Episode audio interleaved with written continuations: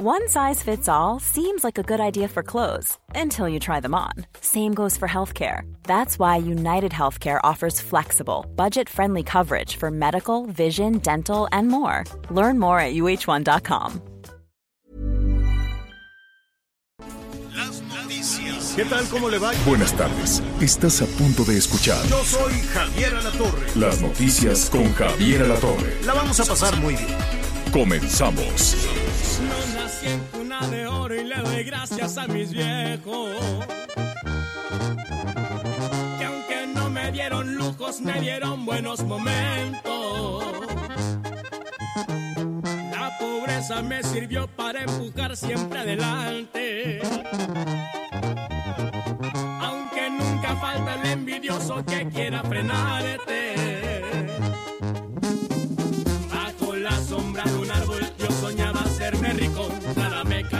Cielo y esto va para los ardidos que querían mirar. A ver, déjale tantito más. El dinero trae problemas, no se los voy a negar. Qué problema tan bonito el no saber en qué gastar. Por eso a la vida de antes ya no pienso regresar. Ay, ay, ay. Miren, es- son, son los recoditos. Y esta canción yo creo que ahí en la Ciudad de México les va a caer muy mal porque, ¿cómo les dicen a, a la gente que quiere salir adelante que ya le pusieron tache? Aspira, aspiracionistas. Aspiracionista.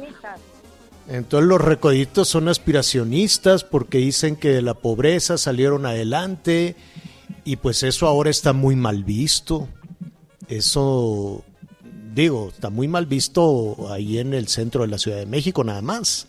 Pero yo no conozco alguna persona que no quiera salir adelante, que no quiera tener el resultado de su esfuerzo, que no quiera prepararse, que no quiera, este, ¿no? Pues aquí la, Digo, son historias distintas, ¿no? Este, pero pues son los recoditos, se llama Llorando en un carro del año. Llorando en un carro del año les van a poner tache y después ahí ya saben, los bots y las redes sociales les van a decir, no, tú eres un aspiracionista, que no puede ser, ser pobre está bien y nada más así, pero en fin, son puntos de vista diferentes. Qué gusto saludarlo esta tarde, qué bueno, qué bueno que está con nosotros. Qué bueno que nos acompaña. Tenemos muchísimo tema para compartir con usted. Eh, información en desarrollo y me da mucho gusto el equipo completo, Anita Lomelí, mocosa, mocosa, pero ¿cómo te sientes, niña? Deberías de estar en Ya, reposo, con tecito de limón y cosas así, ¿no? Pues ya, ya, ayer ya cumplí mi, mi día de estar en casa. eh, la verdad es que sí me dio una gripa fuerte. Por fortuna ya me hice la prueba de COVID-19, no es COVID-19, nada más es un catarrón con tos de perro, pero ahí vamos, con tecito y jarabe, ya hoy me siento mucho mejor, ya listos para pues para platicar todo lo que está sucediendo en estos momentos, Javier, que por Sí. lo pronto allá en Vicam, Sonora, está todo listo para que se lleve a cabo la ceremonia de petición del perdón. Una ceremonia importante en el sentido de que los yaquis es uno de los pueblos más, más sufridos de la historia de México por el exterminio que hubo en el porfiriato, entre otros tiempos, porque le cerraron el canal para que siguiera fluyendo agua en el río Yaqui.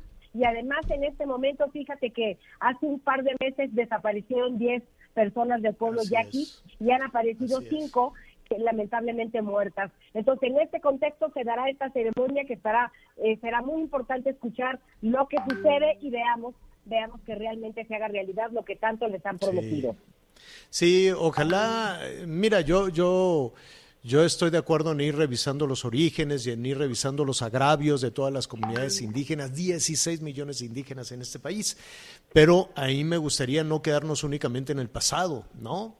No quedarnos únicamente en lo que se ha sucedido hace 200 años, 500 años, este, lo que está sucediendo la semana pasada, lo que está sucediendo en estos días, la desaparición de, eh, dirigentes importantes de la comunidad yaqui, la ejecución, encontraron los cuerpos.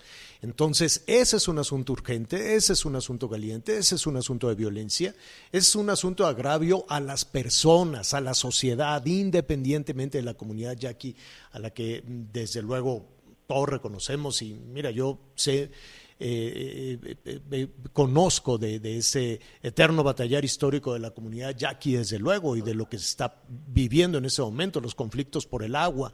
Entonces, más allá de quedarnos en el pasado y de utilizar esto electoralmente y políticamente, y que los conservadores, los liberales, y en darse picando los ojos y los pleitos, el eterno pleito que venimos este, aquí arrastrando electoral y políticamente, pues sería muy conveniente, además de ese tema, poner sobre la mesa las cuestiones fundamentales en este momento para Sonora y para muchos estados del noroeste de nuestro país, los temas del agua, ¿no? Los temas de la producción, los temas de la migración, los temas de la violencia, los temas de la desaparición de personas, ¿no?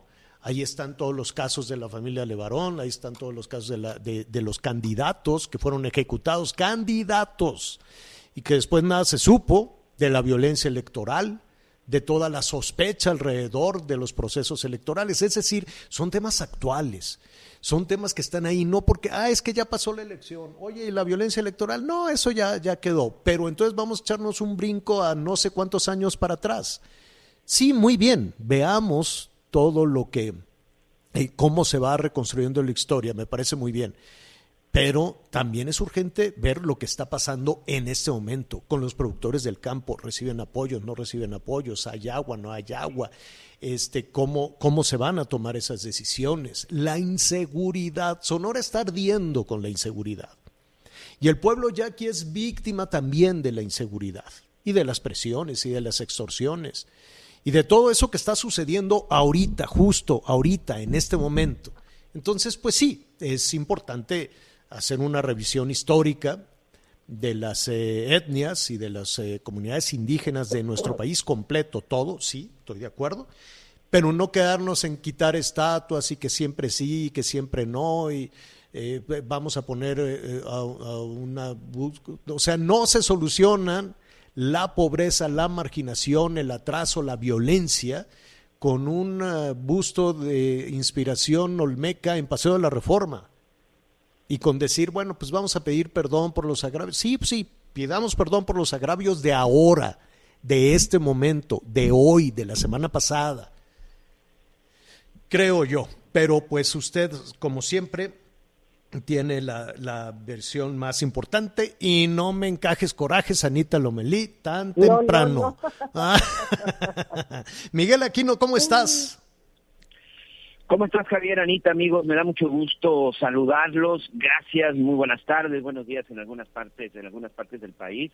Y sí, creo que empezamos ya con este, con este, con este tema que el día de ayer continuaba en las redes sociales, Javier, y en donde, bueno, pues los discursos también fueron muy importantes. Entonces, eh, pues creo que todavía durante estos días se dará mucho, mucho de qué hablar, pero sin duda de que hay asuntos pendientes no solamente en la actualidad, pero también pues del presente y del futuro de México, creo que sí los hay, señor. Sí, sí, definitivamente. Bueno, em, los vamos a retomar, vamos a hablar de, de esa, eh, pues, de la fiesta que hubo ahí en el Zócalo para pues un distinguido grupo de, de invitados. Eh, evidentemente, pues allí estaban en primera fila el presidente y Claudia Sheinbaum, la, la eh, señora esposa del presidente, Beatriz Gutiérrez Müller, también.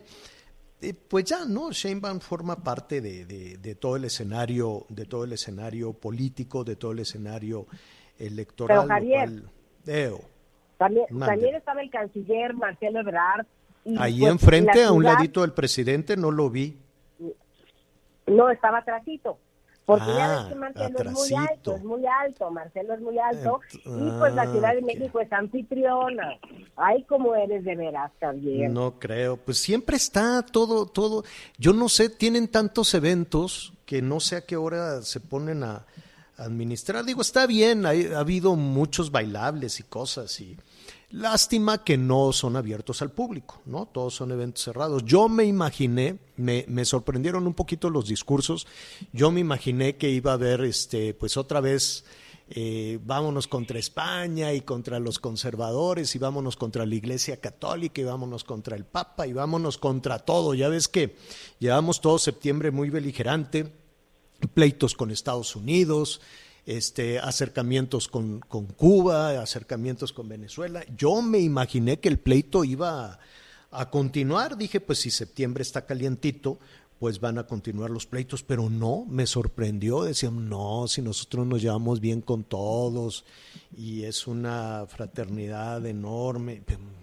Y qué raro, qué raro que, que se cambiara el, discurso tan rápidamente, pero qué bueno, ¿no? Me parece, me parece muy bien. Hacía mucho tiempo que no se escuchaba algo positivo, hacía mucho tiempo que lo único que, se, escucha es este, pues bueno, todas estas eh, cuestiones de, pues de, pleitos básicamente con Estados Unidos. Ya traemos mucho tiempo ahí de pleito con la Unión Americana y bueno, muy diplomáticamente el presidente Biden envió un mensaje eh, de muchísima cercanía, dice no tenemos mejor amigo que México, que sorprendió, contrastó muchísimo con las palabras del gobierno mexicano hacia, eh, hacia, los Estados, hacia los Estados Unidos. Así es que, pues qué bueno, ¿no? Esperemos que, que las cosas se empiecen, empiecen a, a, mejorar. Me parece, me parece muy bien. Oiga, eh, déjeme, déjeme decirle que en información que está en, eh, en, desarrollo y que tiene también que ver con la Ciudad de México. Hoy van a decir dónde, cuáles van a ser las sedes para la aplicación de de, la vacuna a los niños y adolescentes. Estaremos ahí pendientes para decirle las fechas, cómo hacerle, ¿no? Cómo se pueden cómo se pueden integrar. Atención, nuestros amigos allá en Hidalgo por fin van a empezar a hacer una evaluación, van a empezar a hacer un censo en diferentes partes, no solo en Tula, van a hacer un censo en Ixmiquilpan, en, eh, déjeme decirle, en Tasquillo, Tepeji del Río de Ocampo, Tezontepec, Tlahuelilpan, Tula de Allende, Progreso de Obregón, Sinapán, en fin, qué bueno, esperemos que además del, que además del censo, este, pues ya se puedan eh, recibir los recursos, no vaya a pasar como en Veracruz, que hicieron el censo y después ya se supo, se supo poco, ¿no? de la entrega del dinero. Sí, Miguelón. Oye, Javier, aquí, este, digo, qué bueno que ya van a empezar con el censo, pero no sé, creo que sí debería de ser un poco más ágil esta cuestión del, de, de los apoyos, o sea, apenas van a ver quién sí y quién no. Eh, ya son tres semanas, señores, ya son tres semanas de la tragedia en Tula y lo peor del caso es que siguen todavía con su emergencia, todavía sigue la preocupación por los niveles del agua. No sé, pero creo que esto está siendo un poco lento y si no que nos lo digan nuestros amigos en Hidalgo. Recordemos, hay gente que perdió todo, ¿eh? que solo se quedó con lo que traía puesto, porque no solamente perdió casa, perdió pues todos sus enseres, perdió ropa, todas las pertenencias. También fíjate que hay una parte, Javier, que es muy importante, que hasta el momento eh, hemos tratado de buscar de buscar una respuesta y la verdad es que no la tengo.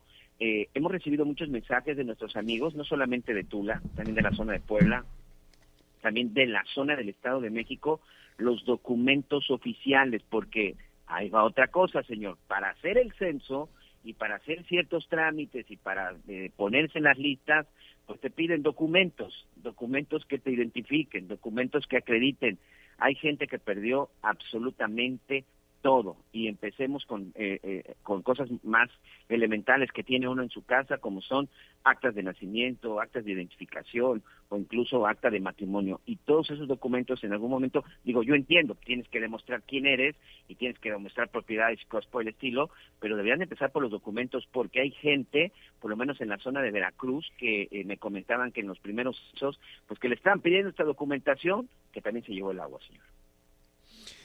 Pues sí, qué, qué difícil va a ser eso, pero por lo pronto tarde, pero está empezando el censo. La pregunta es, ¿y después del censo qué? No vaya a suceder como en Tabasco o en Veracruz o en otras eh, localidades donde dice, bueno, pues ya se hizo el censo y la entrega de la ayuda pues sigue siendo, sigue siendo muy lenta, muy lenta. Vamos a estar revisando la situación de los trabajadores de la educación que no les pagan en, en, algunos estados del país, en particular en Zacatecas. Saludos a Zacatecas que nos están sintonizando, maestras y maestros que dicen, oigan, pues nosotros podemos regresar a las clases presenciales y todo lo que usted quiere y mande, pero que nos paguen la quincena. Y no les están este, no les están pagando. Y en Michoacán también, ya llevan, pues si no me equivoco, Miguel, ya van a, casi a los dos meses de bloqueo, con todas las pérdidas millonarias que todo esto ha, ha significado y ya van a hacia este fin de semana, ya van por la cuarta quincena que no les pagan. Eh, yo entiendo que el daño que está haciendo es un daño terrible, es un daño millonario. Puede haber de pronto desabasto de diferentes tipos de mercancía porque los trenes están ahí atorados. Todas las mercancías que de por sí el comercio internacional sigue bajando, el comercio de México con el exterior sigue bajando y que no esté bloqueo al puerto de Lázaro Cárdenas, pues imagínese usted lo que eso significa en las afectaciones millonarias. Son muchos millones los que se están perdiendo con cada día, con cada hora, me atrevería yo a decir que el tren está ya atorado. Y el otro lado de la moneda son los trabajadores, son las maestras, los maestros que ya van por cuatro quincenas, cuatro quincenas sin que le reciban el, dinero. Yo no sé usted qué haría. Eh, oh, perdón el equivalente a dos meses, que es lo que tienen los bloqueos. Dos meses. Usted, si siguiera trabajando, le dice, no, luego te pago, es que no hay vamos a revisar, etcétera, etcétera. Pues así están las cosas en Zacatecas, así están las cosas en, en Michoacán, en otras entidades del país. Tampoco les están pagando, fíjese usted, a los trabajadores de los juzgados en la Ciudad de México. Y ayer hubo un paro. Todas las personas que de por sí con la pandemia no podían hacer los trámites judiciales que usted quiera. Entonces los juzgados cerrados, hasta para ir a pedir la manutención de las criaturas, del marido de su obligado que se fue, etcétera, etcétera.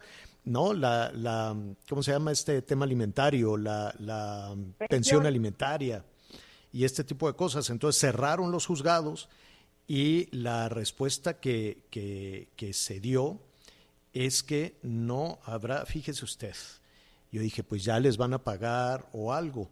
Y entonces el magistrado presidente del Tribunal Superior de Justicia de la Ciudad de México, Rafael Guerra, eh, yo me imaginé que iba a decir sí, cómo no, ya les vamos a, ya les vamos a pagar. Y lo que la respuesta fue, eh, no hay dinero.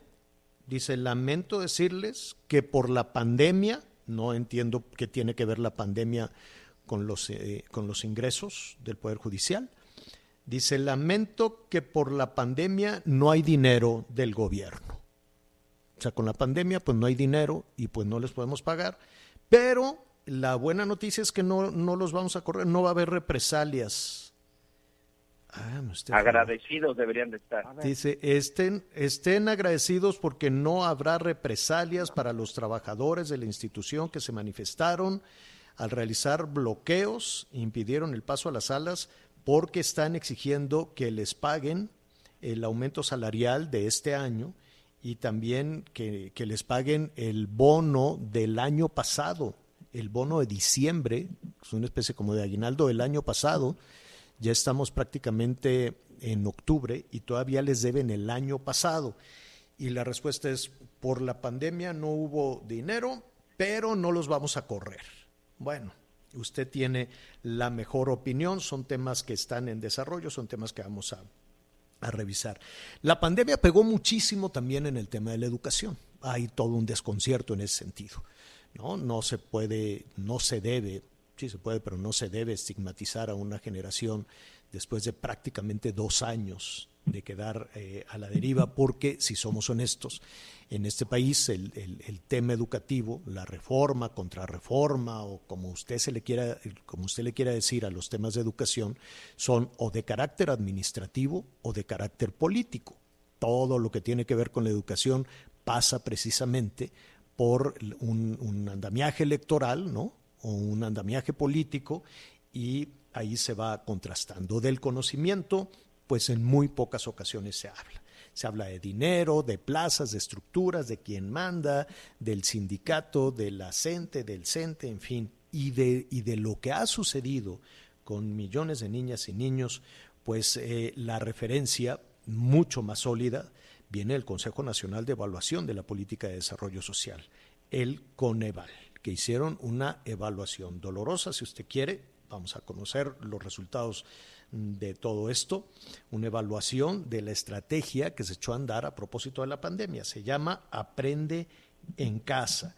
México fue uno de los países en cerrar antes que nadie al anterior secretario de Educación, apenas estaban yendo de vacaciones y dijo, pues ya no regresen.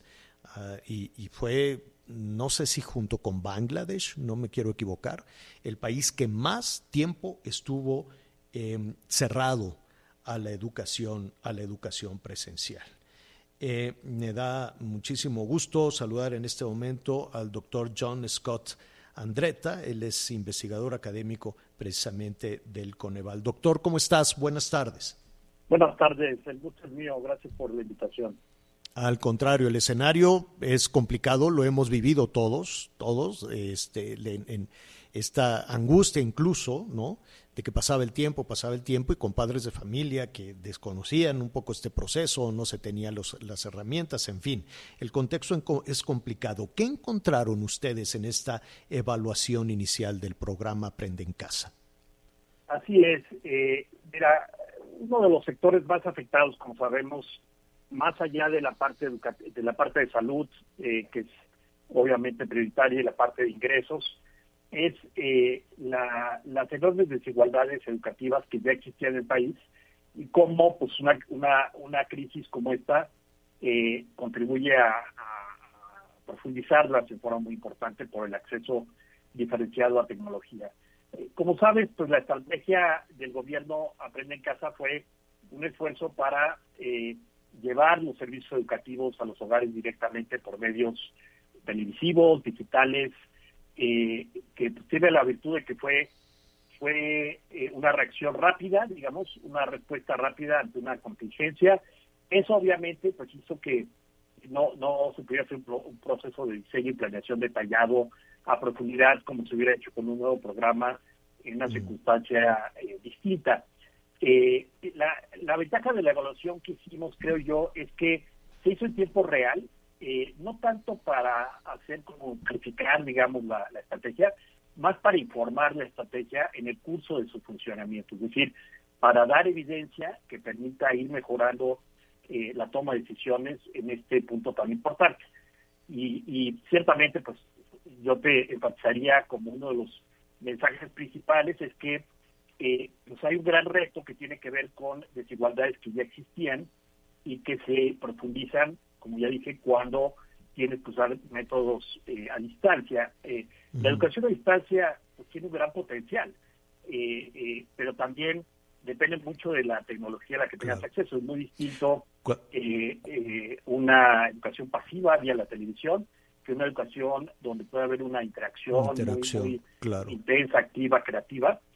Cuando hablas de, desigualdades perdón que, que, te interrumpa. Cuando hablas de desigualdades, estamos hablando del acceso a la tecnología, a una tablet, a una computadora, a un dispositivo digital, o, hablas eh, de las instalaciones.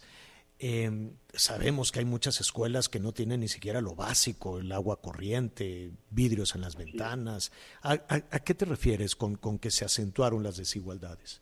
Así es, desafortunadamente nos referimos a, casi todas las desigualdades relevantes. En efecto, hay una gran diferencia en infraestructura física escolar en las escuelas primarias y secundarias. Eh, 27.2%, por ejemplo, no tiene acceso a agua potable en la escuela. 32%, casi un tercio, no contaban con servicio básico de lavado de manos, ni siquiera. Entonces, deja tú pues, el acceso a Internet, eh, y, a, métodos pedagógicos eh, sofisticados en estas circunstancias.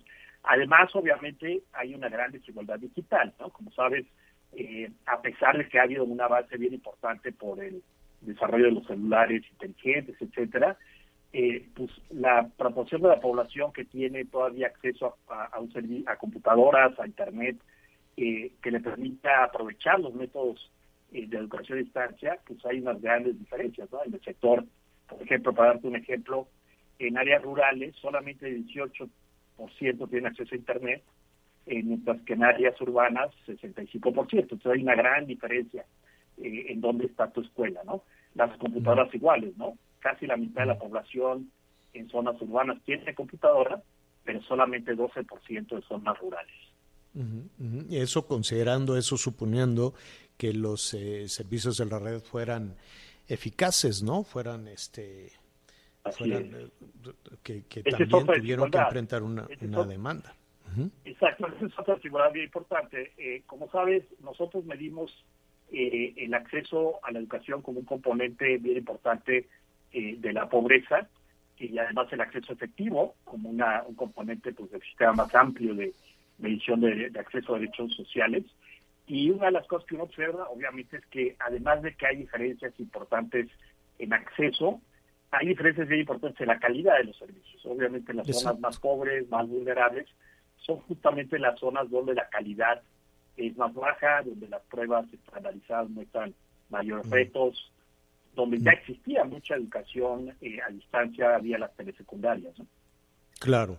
Ahora, podríamos, sucede en, muchas ocasiones, John, em, a ver cómo lo puedo plantear, podríamos eh, hacer como que nada sucede y como que se aplicó este programa Aprende en casa y los niños que iban en tercero, pues ya pueden estar en cuarto, los que acabaron la primaria ya pueden entrar la secundaria. ¿Hay una evaluación de si de, de, qué pasó en, el, en, la formación? Eh, después hablamos de lo psicológico, pero hablemos de la formación intelectual, el conocimiento, lo, lo que requiere justo en esa etapa tan importante de la vida, la educación primaria. Em, ¿Ya se puede medir eso? No, no, no, es, es muy delicado, desde luego, porque no se trata de estigmatizar a una generación, pero em, ¿qué, ¿qué, hacemos con eso? ¿Suponemos que no pasó nada y todos los niños aprobados y a lo que sigue? No, mira, yo creo que desafortunadamente ya hay indicadores preocupantes, por ejemplo, de abandono escolar, que es el indicador más dramático, ¿no? Cuando, cuando los niños o sus familias deciden que pues ya no pueden quedarse en la escuela, ya no ya no, no pueden sostenerlos porque no tienen la tecnología o, porque no están aprovechando, no están pudiendo aprovechar la educación como ha sucedido yo creo que en muchos hogares muy vulnerables. Eh, entonces sí, yo creo que yo creo que ese es un, reto bien importante.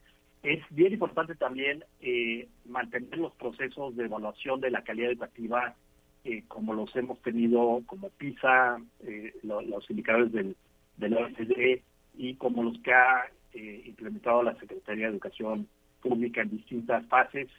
esos son bien importantes para poder justamente monitorear esto.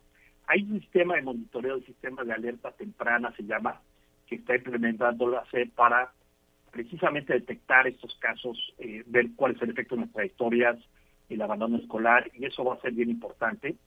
Eh, y hay pues, instrumentos que se pueden y se han implementado, ¿no? Uno de ellos claramente pues, es el sistema de becas dirigidas a la población más pobre.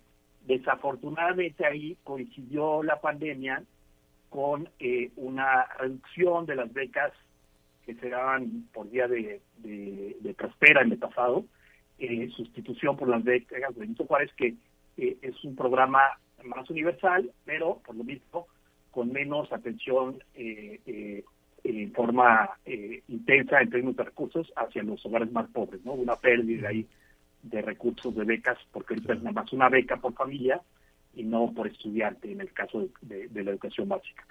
Entonces, ah, hay muchas cosas que se pueden hacer, ¿no? Sí. Sí, sí, me, me imagino, no, no lo sé, que ante el tiempo perdido, por ejemplo, en educación o incluso en alguna empresa o incluso en la, en la formación de, de, adultos, en fin, hay una eh, pues intento de recuperación de, del, tiempo, ¿no? Habrá, no sé si los maestros estén enfrentando incluso, porque ahí está la otra parte, también las profesoras, los profesores, de, de poder poner al día a a, los niños, las niñas, los adolescentes, los adultos que incluso, porque aquí también apenas el POLI, la UNAM, diferentes universidades públicas, pues todavía siguen a distancia y sin una evaluación que podría ser parecida a lo que ustedes encontraron, ¿no? Sí. Eh, a, lo que voy, ¿habrá algún plan de regularización? ¿Tendríamos la capacidad de regularizar y de ponernos al día con el tiempo perdido? Sí, yo, yo creo que, eh, digamos, una de las cosas que se ha aprendido mucho, tanto en educación superior como en educación básica, es el potencial importante que tienen los medios de educación a distancia cuando tienes los insumos adecuados, cuando puedes interactuar en forma creativa, cuando hay los, eh, los materiales digitales adecuados y cuando la formación de los profesores, eh, la capacitación es adecuada para ello.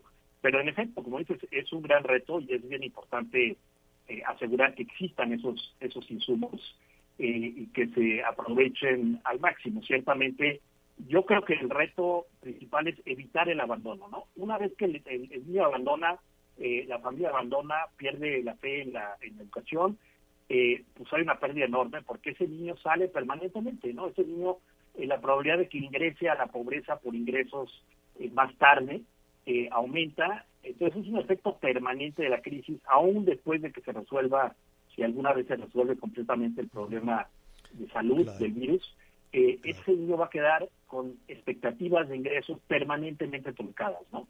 Entonces, por eso evitar el abandono yo creo que es la prioridad número uno.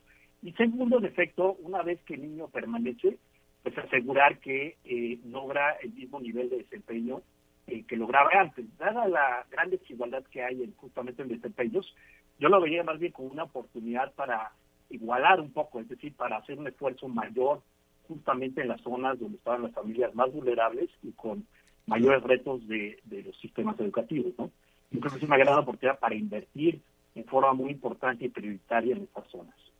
Eh, finalmente, eh, una pregunta que puede ser muy sencilla, dependerá también de, de, la experiencia personal, pero yo te preguntaría, John, eh, el regreso presencial, el regreso a los salones, en primaria, en secundaria, universidades, en fin, en todo el sistema. ¿Estás de acuerdo? Eh, sí, yo creo que el, justamente en un país como México, eh, por el tema, eh, la pérdida enorme que significa justamente para los hogares más pobres salir y el riesgo que representa abandonar la escuela, yo creo que mientras las tasas eh, eh, y la evidencia sugiera que el, peligro, digamos, para, para los niños eh, sea mucho más bajo que para, para el resto de la población, yo creo que sí hay un argumento muy fuerte para priorizar la atención personalizada. A nivel media superior y superior, pues es otra cosa, pero sobre todo en educación básica y sobre todo por estas brechas enormes que hay en la capacidad de usar medios de educación a distancia, yo sí creo que es prioritaria la atención personalizada.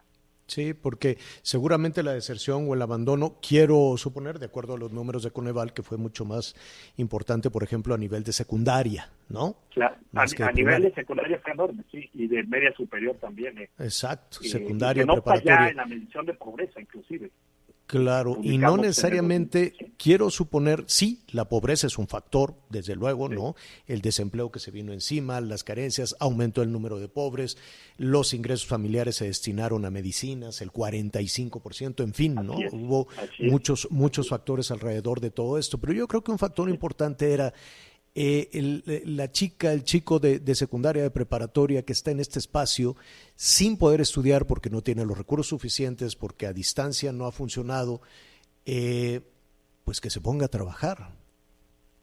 Pudo haber sido el razonamiento, ¿no? Exacto, sí, sin duda, ¿no? Muchos decidieron que pues ya no valía la pena y, mejor ingresar al mercado de trabajo antes y el costo es enorme, porque el costo quiere decir que su flujo de ingresos permanentes por el resto de su vida va a estar truncado por haber perdido esa oportunidad educativa. Entonces, yo creo que mucho esfuerzo debe estar en recuperar esos niños que están o en el margen de decidir abandonar o que ya abandonaron, pero que todavía los puedes retener con becas, por o, ejemplo, o que regresen, ¿no? O que regresen, que regresen, a los salones, que regresen con una prueba sencilla que les permita incorporarse otra vez sin grandes costos. Claro.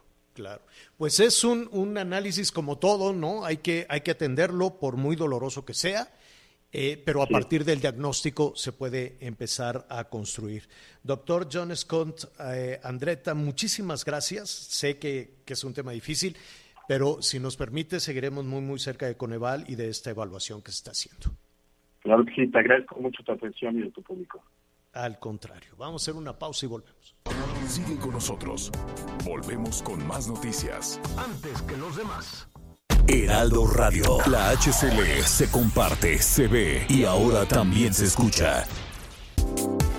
Todavía hay más información. Continuamos.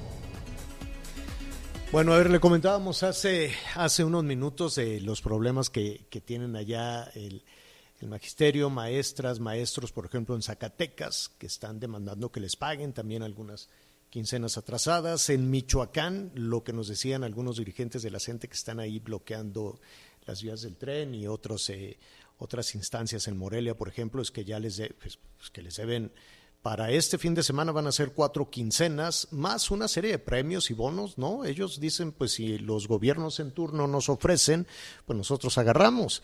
¿No? Que bono por esto, bono por aquello, bono por diferentes causas que se van ahí acumulando y entonces la cuenta suma mucho dinero. La otra cara de la moneda son las pérdidas enormes que ha, que ha generado el bloqueo, el bloqueo del tren. ¿No? Por un lado están los maestros, dicen, pues es que si no bloqueamos no nos pagan, de todas formas no les pagan. Y eh, la, la, pérdida son ya 71 días de bloqueo. ¿Qué significan 71 días de bloqueo de la, de la coordinadora a uno de los puertos este, más dinámicos, Lázaro Cárdenas. Déjeme platicar, le vamos a presentar en ese momento a Carlos Enríquez eh, Barajas, presidente de la Asociación de Industriales del Estado de Michoacán, a quien saludo con muchísimo gusto. Carlos, ¿cómo estás? Buenas tardes. Hola, muy buenas tardes, Javier. Qué gusto estar contigo esta tarde. Gracias por la oportunidad.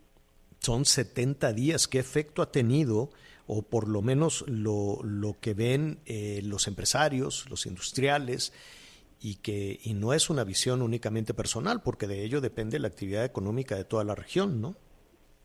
Totalmente, Javier. La verdad es que eh, ya en un tema de, desesperación, eh, el, no vemos alguna solución, veíamos dolosamente hace unos 30 días, escuchábamos que cuando tuviéramos cambio de gobierno, eh, seguramente tendríamos una solución y decíamos, no, no, no, no llegaremos seguramente a eso, eso sería un mal mensaje, una mala situación, porque significaría... parece que así, que así fue. La política está por encima de las actividades económicas y el desarrollo de las actividades en el Estado, y eso no, no, seguramente no será cierto, y bueno, estamos ya a un par de días de que el cambio de gobierno se dé, y ahora nuestra postura, pues, más bien es eh, expectativa a que ojalá y aquello que escuchábamos hace un mes sí sea la realidad y que lográramos tener ya liberadas las vías en cuanto suceda esto. Y, y, lo vemos, pues desgraciadamente, en dos ejes. Uno, como ahorita muy bien comentabas, pues hay un tema ahí financiero de, de falta de pago de,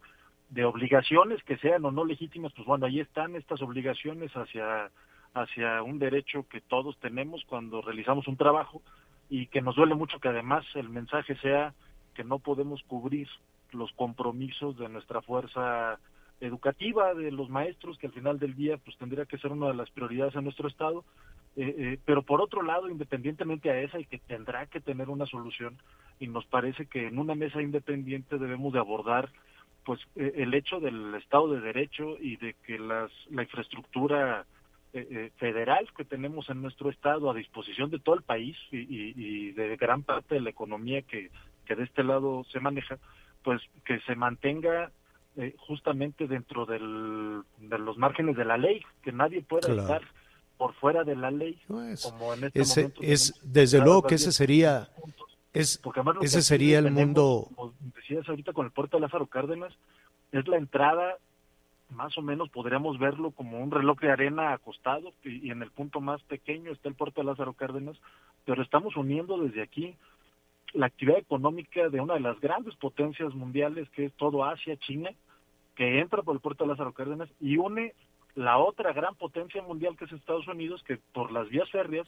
conecta con el norte y hace que estas mercancías tengan un flujo adecuado. Pues eso es lo que estamos deteniendo desde Michoacán. Entonces, las pérdidas y las afectaciones y la mala publicidad que nos estamos haciendo, pues no es un tema de Michoacán o de, de estos cuantos kilómetros que circula, sino cómo estamos eh, convirtiéndonos en, un enemigo, en un aliado negativo para el desarrollo de la actividad económica y eso eso nos duele muchísimo y complica la operación sí de los michoacanos, pero nos parece que todo el centro del país, el Bajío, el norte y, por supuesto Estados Unidos, que es donde terminan muchas de estas mercancías y, muchas que siguen hasta Canadá inclusive, pues están encontrando pues esta esta negatividad de parte de nosotros. eh, por lo que estás diciendo y tienes toda la razón.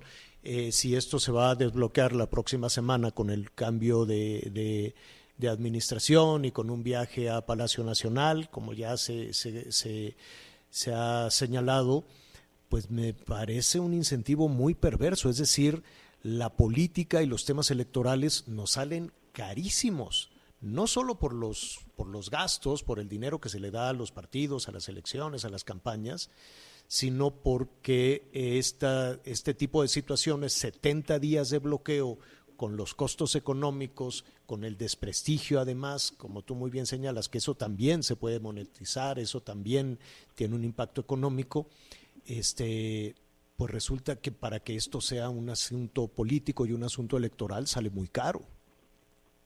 Totalmente, Javier. Y, y veíamos nosotros inclusive bueno, Michoacán desde siempre hemos tenido este tipo de circunstancias que hemos arrastrado, donde eh, también hemos generado grandes políticos en Michoacán y, vemos con, con, urgencia que toda esta gran capacidad de generación eh, y de semillero eh, de personalidades y personajes políticos, pues vaya cambiando la, la forma en la que hacemos política y que la política esté ahí para hacer lo que lo que debería de hacer, que es sustentar eh, eh, y regular las actividades de las personas eh, y entre ellas las actividades económicas.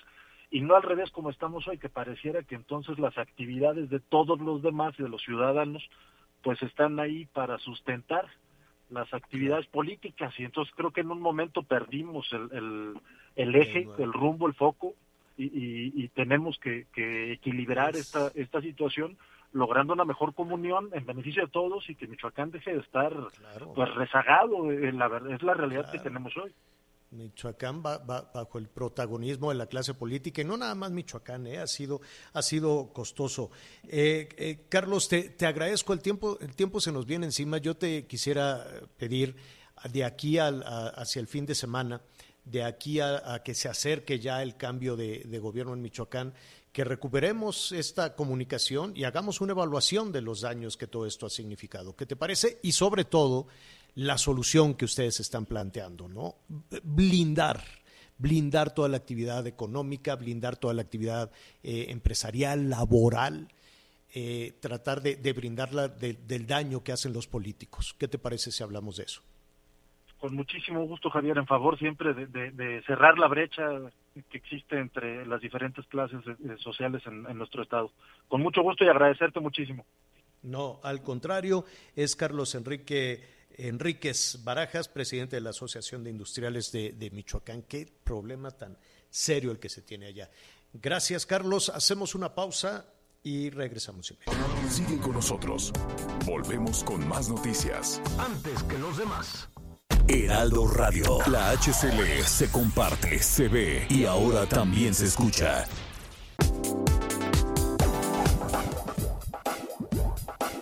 Todavía hay más información. Continuamos. De regreso en las noticias con Javier Torre, vamos a un recorrido por los estados de la República. En el estado de Guerrero se aspira a retornar a clases de manera presencial a partir del próximo lunes 4 de octubre, cuando se espera también que esta entidad transite al semáforo epidemiológico en color verde, gracias a que hay una reducción importante en el número de casos activos y personas que están hospitalizadas por COVID-19. Se presentó una estrategia para el retorno seguro a clases en todos los niveles educativos. Entre la estrategia se establece claramente que se debe estar en semáforo epidemiológico en color verde, contar con el personal docente, administrativo y de servicios totalmente vacunados, así como tener condiciones sanitarias adecuadas, áreas ventiladas y el uso de cubrebocas, a excepción de las escuelas que han sido afectadas por el sismo del pasado 7 de septiembre. Se tiene una contabilidad de 70 instituciones educativas con daños principalmente en Acapulco y Chilpancingo. Informo desde Acapulco Guerrero, Enrique Silva. Este martes 28 de septiembre, diferentes colectivos feministas marcharán por las principales avenidas de la Ciudad de México en el marco del Día de Acción Global para el acceso al aborto legal y seguro. La movilización es para exigir el respeto a los derechos sexuales y reproductivos de las mujeres. Alrededor de ocho colectivos se reunirán a las 13 horas en el Monumento a la Revolución en la Alcaldía Cuauhtémoc y se dirigirán hacia el Zócalo Capitalino, mientras que que otros grupos se reunirán en la Estela de Luz y en el Metro Buenavista. La Secretaría de Movilidad Ciudadana de la capital del país dio a conocer que las alcaldías que tendrán estas y otras concentraciones serán Miguel Hidalgo, Cuauhtémoc, Milpa Alta, Venustiano Carranza y Álvaro Obregón. Informó Liz Carmona. El día de ayer, en el estado de Querétaro, en la última sesión de pleno de la presente legislatura, se aprobó la iniciativa que permite a personas del mismo sexo contraer matrimonio, matrimonio igualitario. Una iniciativa que llegó a la sesión de pleno que se realizó a las 4 de la tarde aproximadamente, con 20 votos a favor, 3 votos en contra y 2 abstenciones de integrantes de la bancada panista, se aprobó esta iniciativa. Ahora solamente se está a la espera de que el todavía gobernador Francisco Domínguez Servién dé su visto bueno para que esta iniciativa se publique en la sombra de Arteaga y tenga efecto inmediato, informó desde Querétaro, Querétaro, Diana González. Sigue con nosotros. Volvemos con más noticias. Antes que los demás. Heraldo Radio. La HCL se comparte, se ve y ahora también se escucha. Todavía hay más información. Continuamos. Bueno, estamos eh, prácticamente en la, en la parte final de la primera parte. ¿No? De la primera parte. Muchísimas gracias. Eh, en, serio, gracias. Estamos muy, muy, muy contentos con el crecimiento que, que ha tenido el programa. Gracias, eh, desde luego, a todos nuestros compañeros, a nuestro productor, a nuestros compañeros en la cabina, Anita Lomelía, Miguel Aquino, y sobre todo lo más importante, pues es el, eh, su confianza y el favor de su atención, que nos sintonice usted. Mire, en todos los rincones del país y allá en los Estados Unidos, cosa que nos da muchísimo, muchísimo gusto a través de las estaciones de Audiorama y las estaciones de El Heraldo Radio de todo corazón. Muchísimas, muchísimas gracias. Oiga, en un ratito más vamos a tener algunas imágenes de la, de la fiesta de ayer. ¿Sí la vieron, Miguel? ¿La viste, Anita? Porque era muy complicado verla, no, no la pasaban por ningún lado. Y aparte, como era un evento cerrado, ya el Zócalo parece así un poquito como el patio central de, de Palacio, ya nadie puede pasar. Ya es bien complicado ir al Zócalo a las fiestas, ¿no? Pues mira, la verdad es que sí fue un evento cerrado, fue verdaderamente emotivo. Yo no había visto así al Ejército Nacional, la bandera trigarante, hubo mucha pirotecnia. Eh, pero, pero, sí, pero les hubieran pudo, dicho, pudo, les hubieran dicho cómo público. llevar la bandera, Anita. Perdón que te interrumpa, la traían al revés. La, la, yo, yo, ¿sabes qué pensé? Pensé que la que estaba mal, mal ubicada era yo, porque decía, ¿cómo puede ser posible? Pero sí la traían al revés, ¿verdad? Eh, sí, estaba, estaba al revés. Hazte cuenta que, que, que de cabeza, probablemente, porque es la primera ocasión en que se hace una referencia tan directa al ejército, a, a- a entrada del ejército trigarante. Al ratito, en la segunda parte, vamos a hablar de las tres garantías. Por cierto, hoy, y ya, ya retomaremos ahí algunos detalles de a quienes invitaron, quiénes fueron, en fin, ¿no? Se había dicho que ya no iba a haber ese tipo de situaciones, pero pues sí las hubo. Este, hoy es un día muy importante porque si bien ayer se hablaba de la eh, independencia del imperio, que el gobierno federal se, se, se equivocó también. Bueno, no es que se equivoque, lo ponen lo que quieren, no, no, es, eso es incuestionable, ¿no? Cada gobierno puede recontar la historia, pero estaban hablando de los 200 años del surgimiento de la República y es eh, el imperio, el imperio mexicano. Sé que es complicado en la narrativa hablar de un imperio mexicano,